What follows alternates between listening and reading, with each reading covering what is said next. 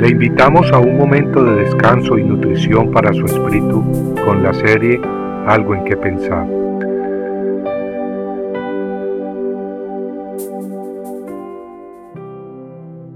Y será la ciudad anatema a Jehová, con todas las cosas que están en ella.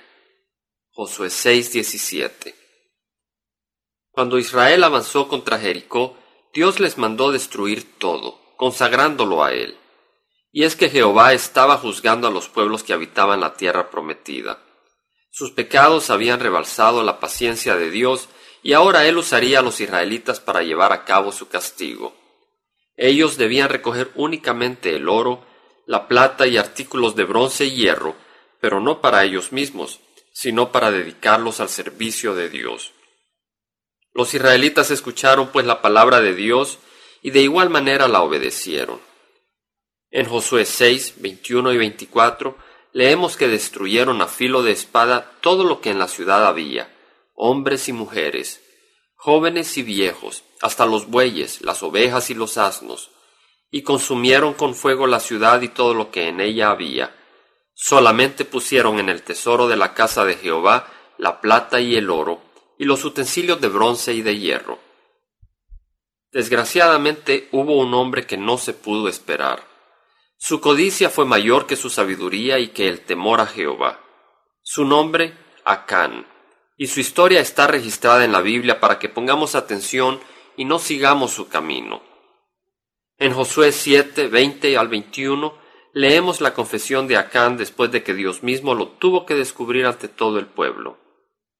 Verdaderamente yo he pecado contra Jehová, el Dios de Israel, pues vi entre los despojos un manto babilónico muy bueno, y doscientos ciclos de plata, y un lingote de oro de peso de cincuenta ciclos, lo cual codicié y tomé. Así confesó Acán. Los ojos de Acán se habían abierto ante el oro y la plata, y ese manto hermoso, muy fino de oro y seda. En un momento se olvidó totalmente de Dios y de su palabra, y codiciando lo prohibido lo tomó. ¿Y cuántos, al igual que Acán, somos culpables también de haber ignorado muchas veces la voz de Dios por seguir nuestros propios caprichos?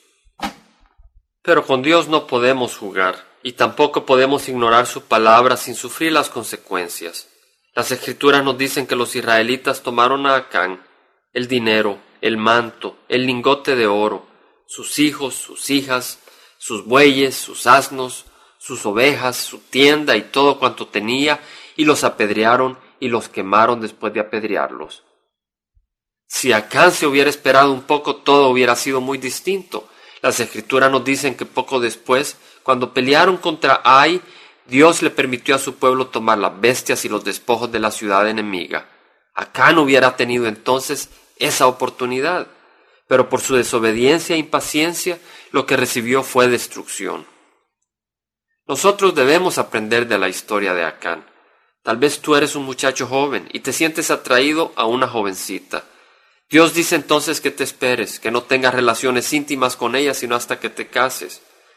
Al igual que Acán, puedes hacer las cosas a tu manera sin esperar el tiempo de Dios. Pero no debes olvidar que la desobediencia a Dios trae frutos amargos. Tal vez ahora no puedes ver las consecuencias, pero de igual manera, si Acán hubiera visto las consecuencias de su pecado, no hubiera desobedecido a Dios. Medita, amigo. ¿Acaso vale la pena por un momento de placer prohibido cosechar la enfermedad mortal del SIDA? O tú, jovencita, ¿qué harás si quedas embarazada y tu compañero, quien no te ama lo suficiente como para casarse contigo, te abandona y te deja sola con tu hijo? Y queda el castigo mayor, el fuego eterno para todo aquel que desprecia y desobedece la palabra de Dios. Amigo, no nos adelantemos. El Señor tiene tesoros para todos y cada uno de sus hijos, tesoros preciosos, pero a su debido tiempo. Compartiendo algo en que pensar, estuvo con ustedes Jaime Simán. Si usted desea bajar esta meditación, lo puede hacer visitando la página web del Verbo para Latinoamérica en www.elvela.com y el Vela se deletrea E L B de verdad E L A, donde también encontrará otros materiales de edificación para su vida.